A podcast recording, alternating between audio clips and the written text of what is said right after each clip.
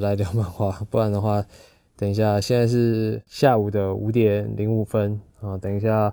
女朋友六点的时候就下班了，回到家大概六点半七点，呃，我得在这之前给自己给我们一个小时的时间啊，我们一起来聊聊这个压剑修造，还有他的这个作品《二之华》。我讲到压剑修造啊啊！我女朋友她虽然说不是一个非常看很多漫画的人，但如果真的有趣的漫画的话，她也会看得很开心的。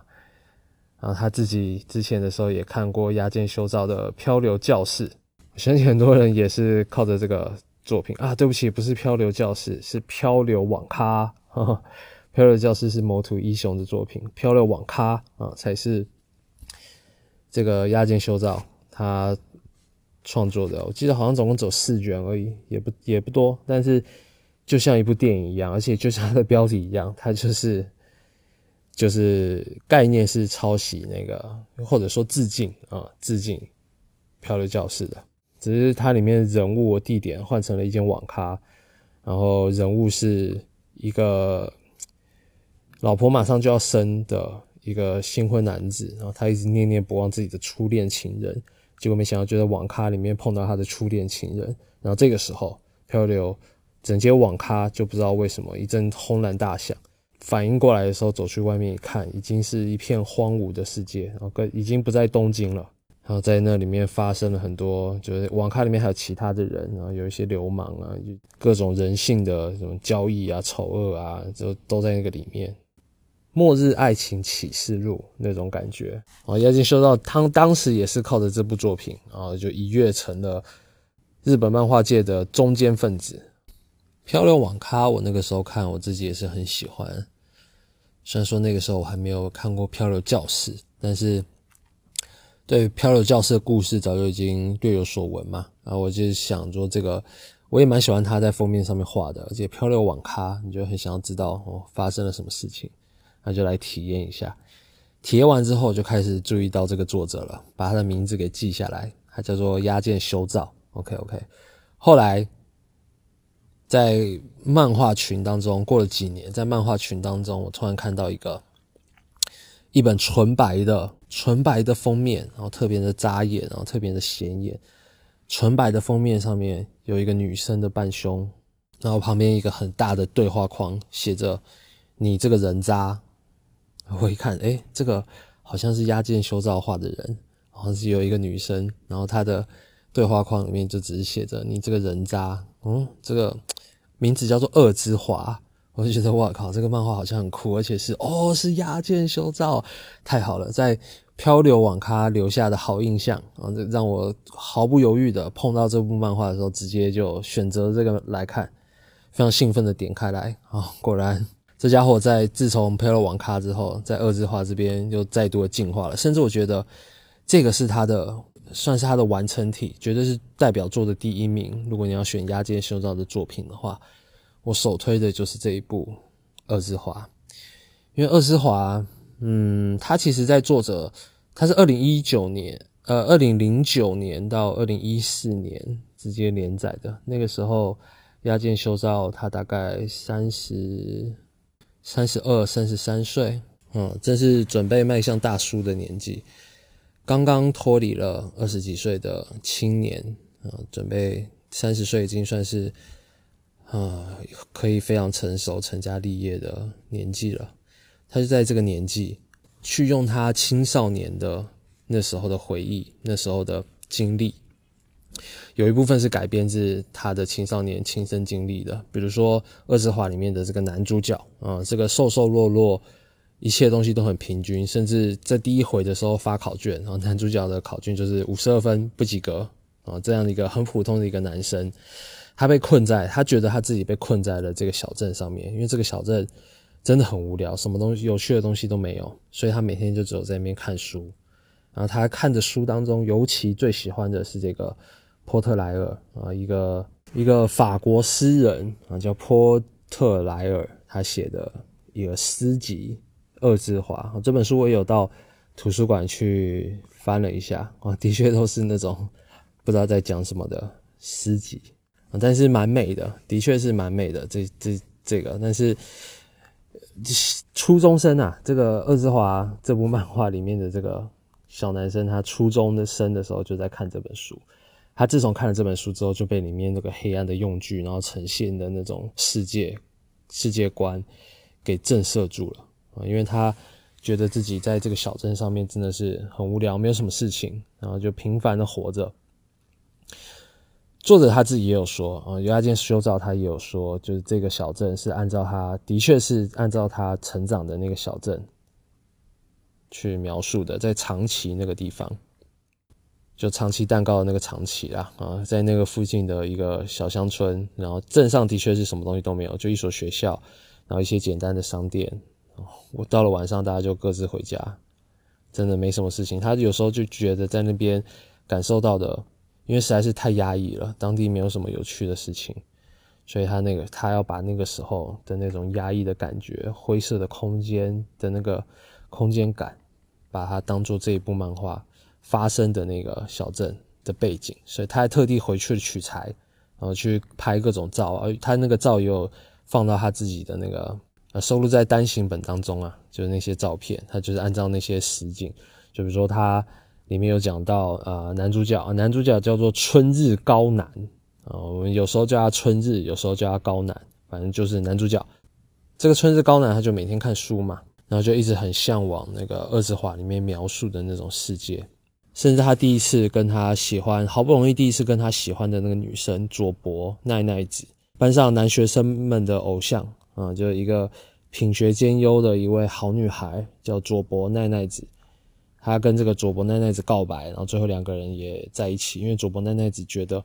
哎呀，这个男生把像路边碎石头一样的我当做宝石一样捧在手心。好，这个是佐伯奈奈子自己跟朋友讲的话。她被这份。诚心给感动了，也感谢着男主角注意到自己啊。但其实后来这个佐伯奈奈子也黑化了，然后变得一个很邪恶的一个，也不是很邪恶，就是面对自己的欲望啊，毫不掩饰的那种丑态，但是顶着一个美少女的外表的那种心机婊啊。那相对的另外一个女主角啊，就真正的女主角那个仲春。仲村佐和啊，这个仲村就很明显好很多，而且这个仲村啊，她的原型作者也有说，就是他这个原型其实是取自一个他认识的一个人，就是很怪的一个，他高中的时候很怪的一个同学。这个同学他每天吃午餐的时候都会买一样的黑糖面包，然后咬一口之后就把它丢到旁边的地上，然后那个女生的朋友每天中午就是会就也不知道这这家伙有什么毛病，就帮他。把他把那个黑糖面包拿去丢掉，啊，就是一个这个怪怪的女生。他有一天呃发给那个作者押金修造啊，这是真实的事情啊，发给押金修造，你这个人渣啊，所以他把这句话，当时那个怪怪的女生发给他那句话，也当做仲春一个很重要的一句台词。这个你这个人渣这句话，其实就就代表了仲春这个真的很好的代表了仲春这个角色的。座右铭，因为他看着世界，他在这个世界看的都是都是腐败的，他看到的颜色跟我们不一样，就是他看我们看的是晴天白云，他看到的是灰暗的，然后飞着一大堆苍蝇、一大堆臭虫的那种让人受不了的世界。所以，就算你跟他讲话、骂他、跟他什么的，他也都觉得你看起来糊糊的，就感觉。他被什么心从小就因为什么事情被什么心魔给笼罩着，表示搞得他有很压抑。这个女生很压抑、很变态、很黑暗啊，因为他他也没办法，他看到的世界跟我们就是不一样的。他就是放眼所去都是一些臭虫、一些一些黑色的漩涡在天空转啊。这个作者他为了表表达这个天空啊那种感觉，他在连载之前也有画了很多，就是到底要怎么表达这个天空。后来他也研出也研发出了其很多很多手法，所以这个二字画里面，他对天空的那个如何表现，然后也也是很重要的，大家也可以去注意看这一点。呃，我觉得他可能也是有想要讲，就是整个空间对小孩子的成长发育可能会有什么，就他作为他切身之痛的一种反省吧。就你们要随时注意这个地方的小小孩，因为他们真的。被憋坏了啊，尤其他们又是青少年，他们就是会做出这种你们以为很不可思议，但是对他们来说，因为他们已经是一个人了，他们已经虽然说还没有完全成熟，但他们已经是有情感的少年，有情感的少女了，所以他们会发生这种二字化里面那种各种啊，不管说你要说对性的摸索也好，还是对自己真正的人格长什么样子的认知的过程也好。这个作者他自己有说，压件修造他自己有说，他在单行本的那些附录上面会有提到，就这个压件修造，他认为青春期是介于什么都没有在想的小学生与你成为大人之间的那段那段时期，啊，这段时期对他来说是黑暗的，我相信对我们很多人来说也是，因为我们第一次认知到在青少年时期的时候，认知到自己的欲望。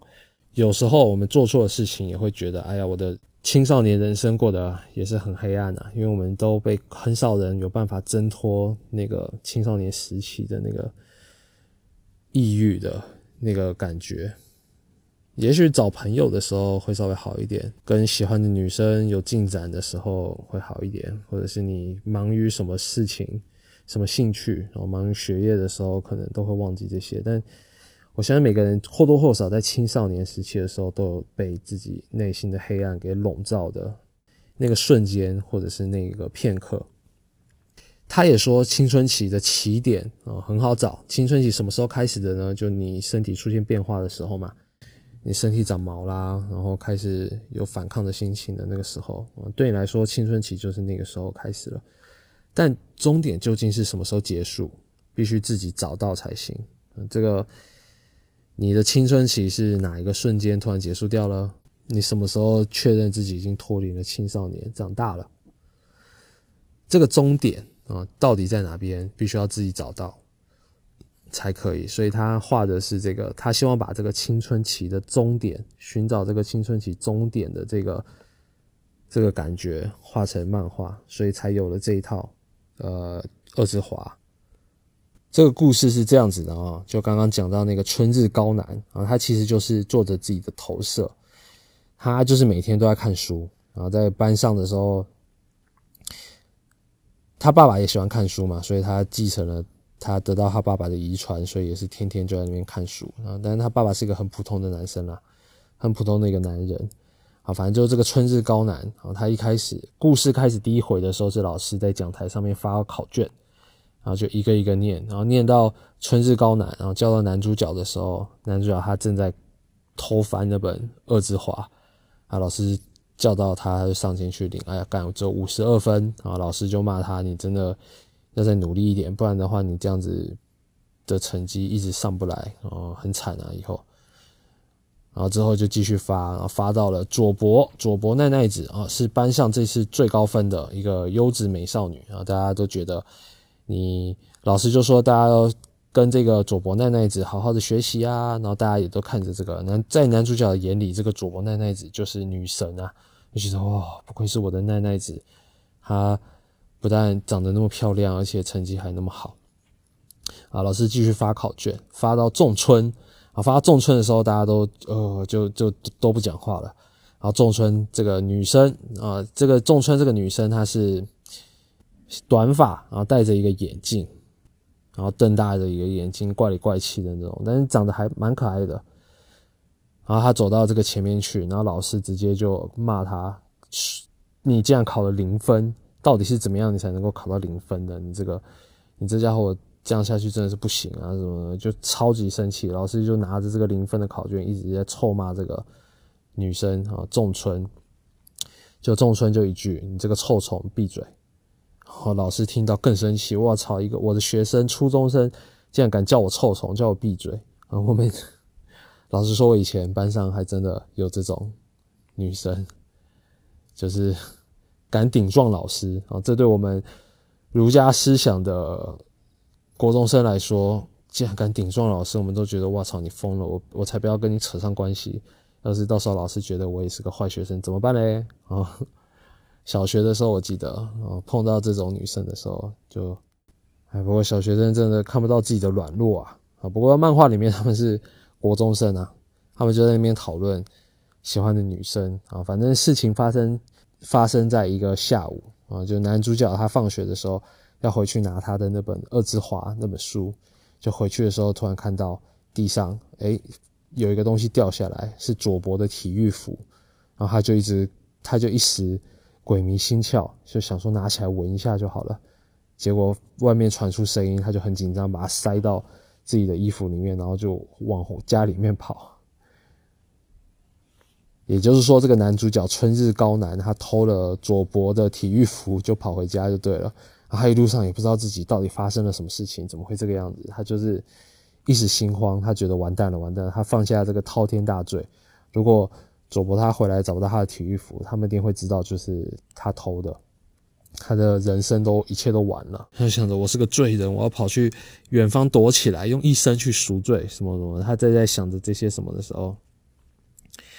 回家也彻夜难眠。结果到了隔天，他到学校去，诶，大家果然发现佐伯的体育服被偷了，但是不知道凶手是谁，然后大家都觉得奇怪。好像听说有一个三十几岁的一个变态在学校附近徘徊，然后大家就在想，一定是那个，所以都没有发现，其实就是他们班上的这一位男主角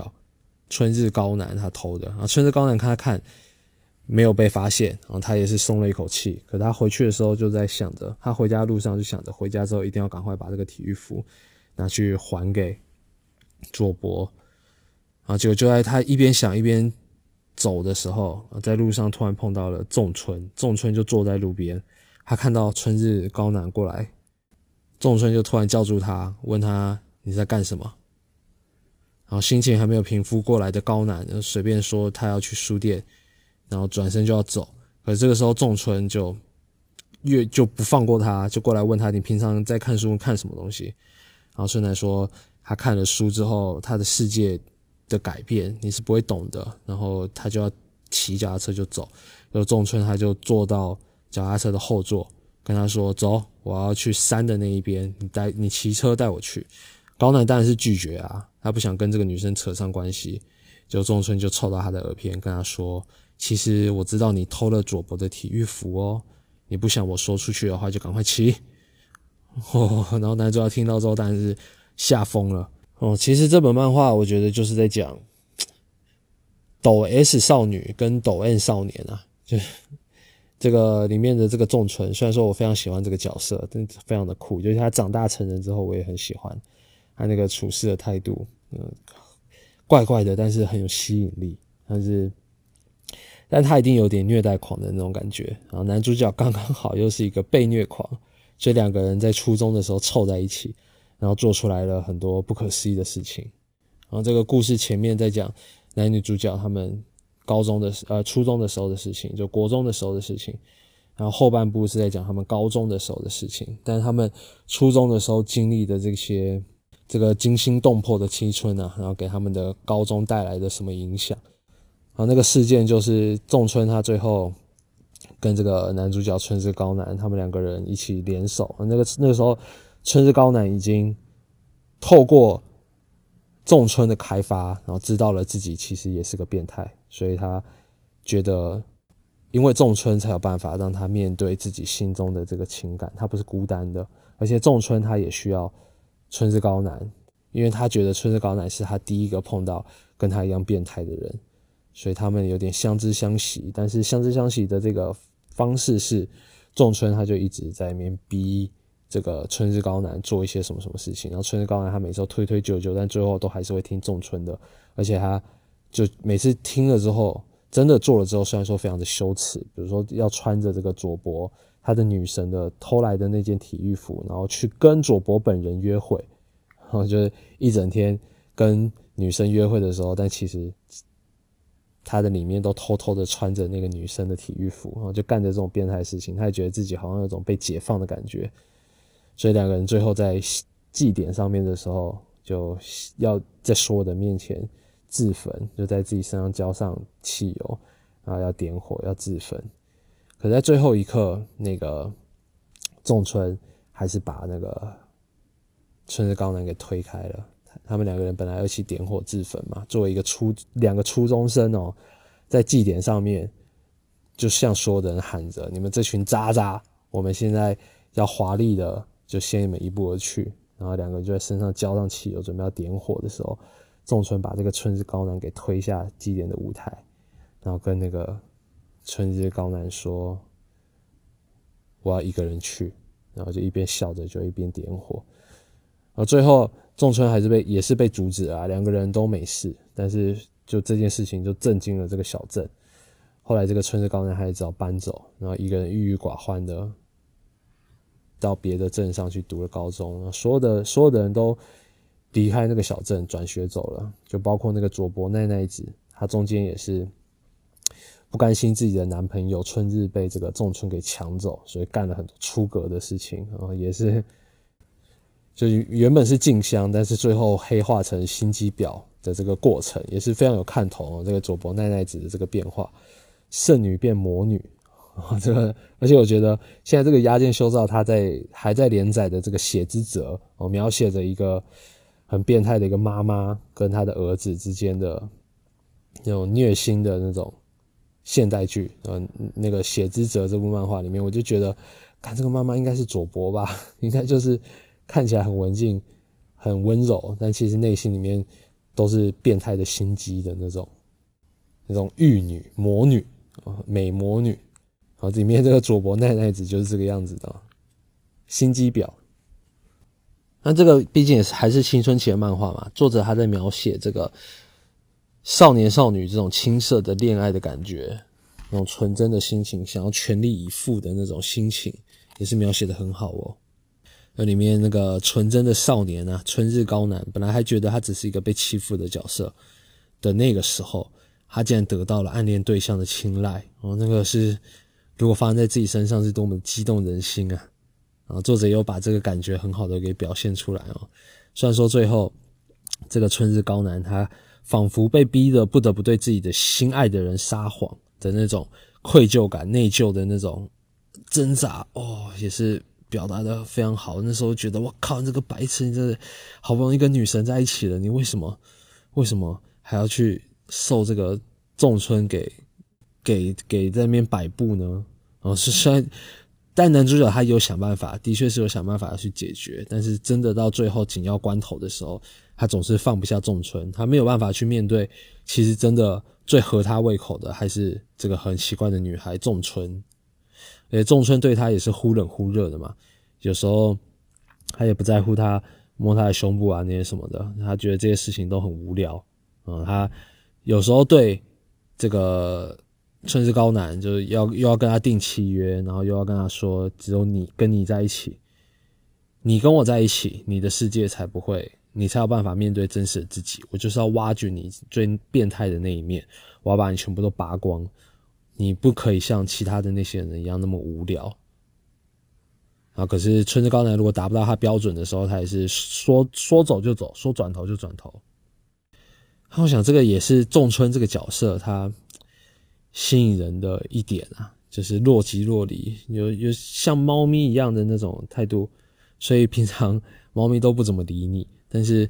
如果有一天它突然跑过来窝在你的腿上，然后跟你讨摸摸的话，你会就会觉得哎呀特别难得，特别的感动。它果然还是爱我的那种感觉哦。仲春就给给人一种那种那种像猫咪一样的感觉，但真的是作为人类来说，它真的是太奇怪了。而且仲春他。他一直想要说服这个春日高男，其实你就是一个变态，你坦白的面对自己吧，你跟我一样就是一个变态的人，你要这样子才能够真的解放自己，才能够感到自己真的活着的那个感觉。作者押剑修道，他其实年轻的时候，他说这个感觉也是他一直想想要去尝试的。他甚至他甚至说，他们小镇上面其实有一个公共厕所啊，是没有分男女的。所以去的人反正就在那边上，然后总共两间，所以他就在其中一间，他带着一个小镜子，然后要准备要进去，这就关在那一间厕所里面等着，谁要来上这个厕所，他就要在趁女生的话，他就要拿那个小镜子去偷看，就他等了好几个小时都没有人来上那间厕所，所以他最后出来的时候看到已经夕阳已经下山了，然后他竟然花了他一整天在那边等着，就是要拿小镜小镜子去偷看别人的。上厕所的样子。啊，这是押剑修造，是自己作者本身的回忆啊，所以他就一直他他的作品都是这样子的，这种探索自己内心到底是不是变态啊的这种男主角几乎都在探索自己到底是不是一个变态啊！我相信这个他也是把他这个对他自己人生最大的这个疑问给 画成漫画，就一直想要找寻自己。哎呀，我这样子真的是个变态吗？不过他最后也都有，其实他自己也有找到答案啊，因为这个就是我们青少年必经的一个过程嘛。而且你要说真的，你难道没有自己这样子怀疑过自己吗？哦，就我是不知道你，但是老实说，我自己也有的。这也是为什么我可以从《二之华》这本漫画里面得到了这么大的共鸣，因为有时候这个欲望要来的时候，不是你能控制的嘛。但真的来的时候，你能够察觉到它的。他来袭的那个感觉的时候，有多少人可以去抵挡那个诱惑？还是就就随着这个，尤其是我们青少年的这个荷尔蒙脉动而走，对吧？啊，我们常常血气方刚的年轻的时候做了很多错事，做了很多很夸张的事情。他们里面春日高男跟这个仲春，他也他们也是这个样子的，甚至包括那个佐伯奈奈子也都是这个样子的。所以这个是作者他生那个时候三十几岁，然后对自己青春期的一个反思。哦，他的最后的那个结局非常的非常的艺术，我也觉得结局是用那个仲春的视角再看了一次那天发生的事情，很平常的日常，但是在仲春的视角当中看起来就是那么的灰暗，那么的那么的压抑。这也是为什么仲春他长大之后的仲春他回归了平凡，虽然说他对生活。还是保持着不屑的态度，但是他喜欢上了落日，就是他男主角后来去找他的时候嘛，他也没有说什么太多的话，然后说的最主要的一段话就是：你看这个小镇的这个，他这个小镇在海边，每天太阳都会从小镇那边升起，然后在海中间落下，变成一个大蛋黄，被大海给吞掉。他觉得这个画面很美。你若记得这段话，然后再回去看这个二字画的最后一画的话，你会发现，哦，这个他的最后一画，年轻的时候仲春其实是看不到那么美丽的夕阳的，因为他的天空都是很压抑的，所以他现在其实内心已经找到了平静了。虽然说找到平静了，但是他对生活的态度还是不屑的，所以他也只能够在自己妈妈的餐馆里面。不知道究竟是开心还是不开心，但对他的话来说，他自己的话来说，就是平淡的幸福着，所以他已经去可以去体会到这个生命当中平凡但是可贵的那一面了。但这个也是透过他初中的时候跟这个春日高男一起差一点自焚，然后对他们来说，对这个初中男生、初中女生来说，他们那个时候其实就已经死过一次了。只是他们没有成功而已，但他们想要死的那个心情，在那个当下是非常确定的。他们压抑到是面对自己内心的欲望，甚至不惜自焚，就是为了去求得那个摆脱那个压抑的那个解放感。你就知道，一个地方真的会，你的环境怎么样，真的会改变你的想法，甚至把你。越来越往自己的内心当中去逼，逼到最后不行的时候，爆发开来的时候，你只能够想到一些极端的手法去摆脱这个虚无的空虚感。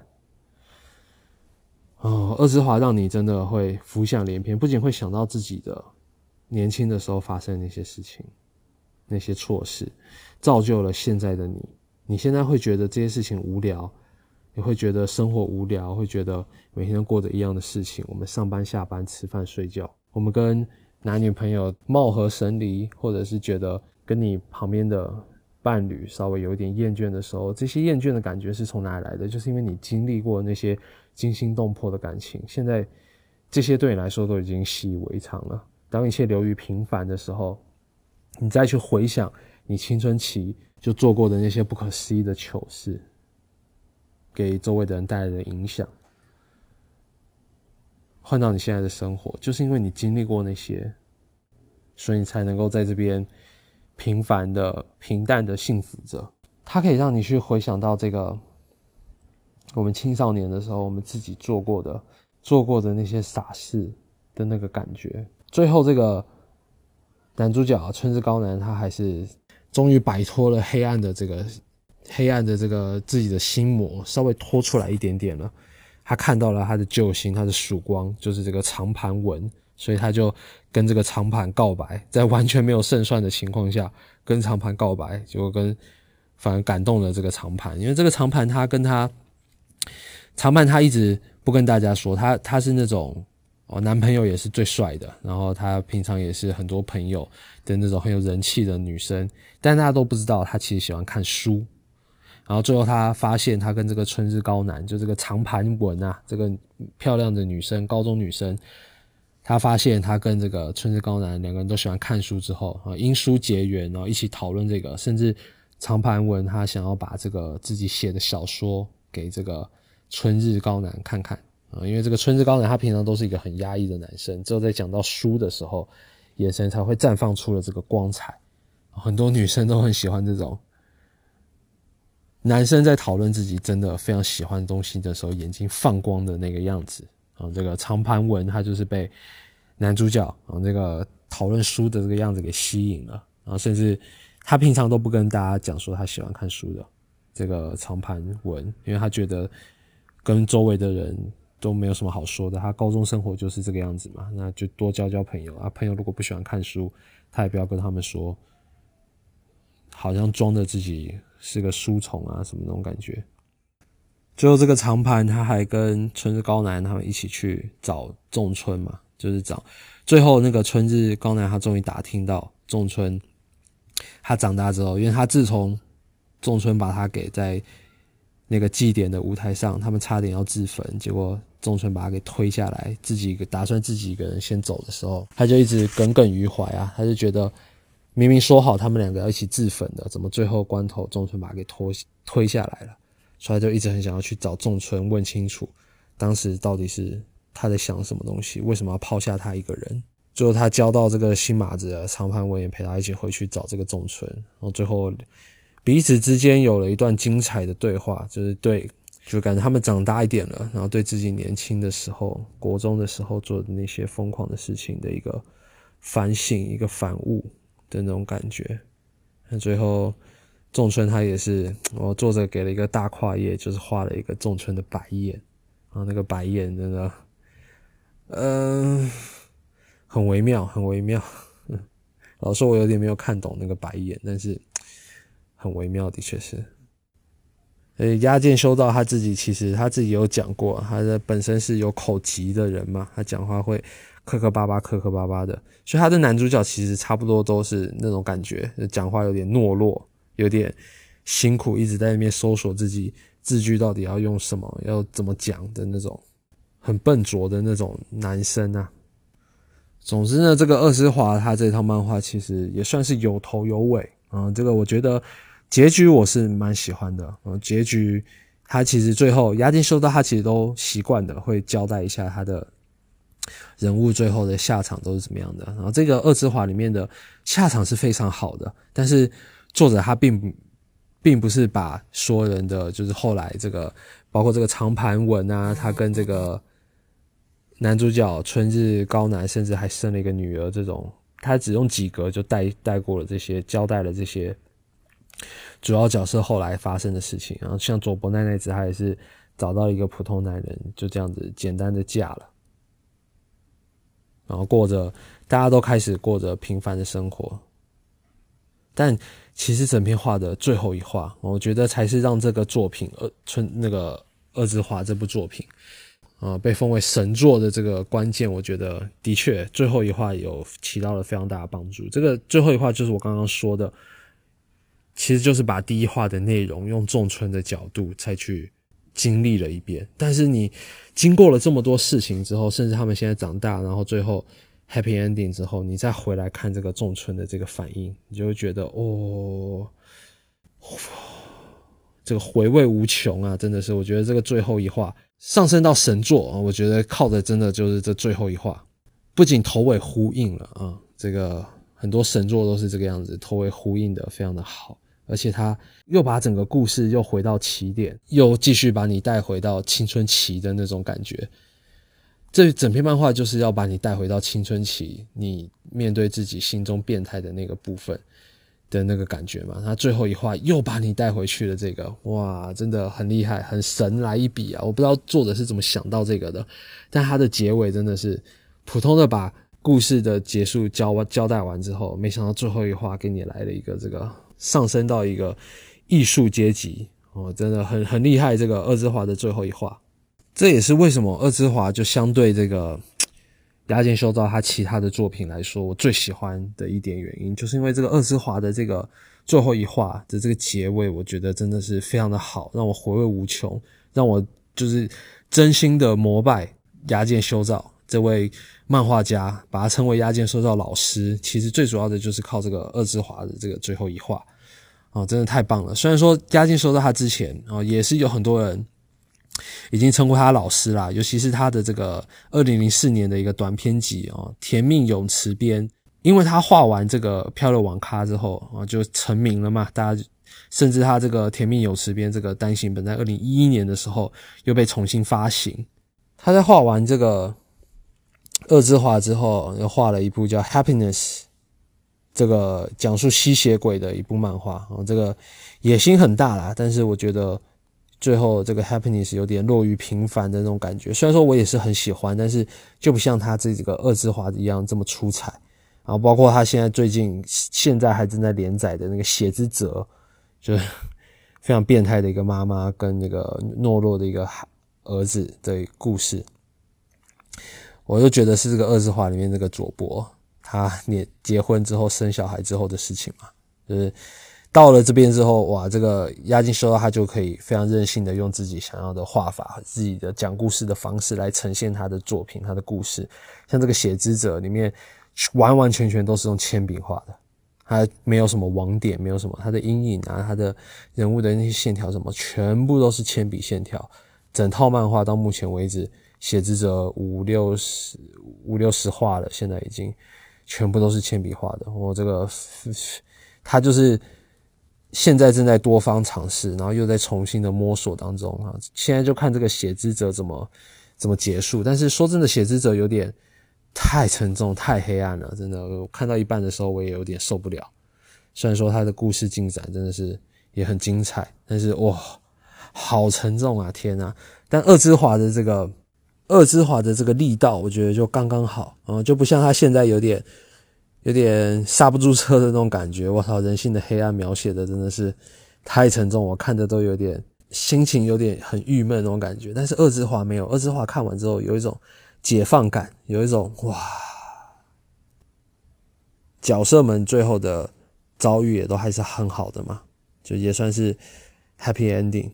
嗯，而且最后又给你来了一个这个。回马枪的那个感觉是看完了一个好故事的那种感觉，然后再找到了一点爱情生活之中的曙光的那种感觉，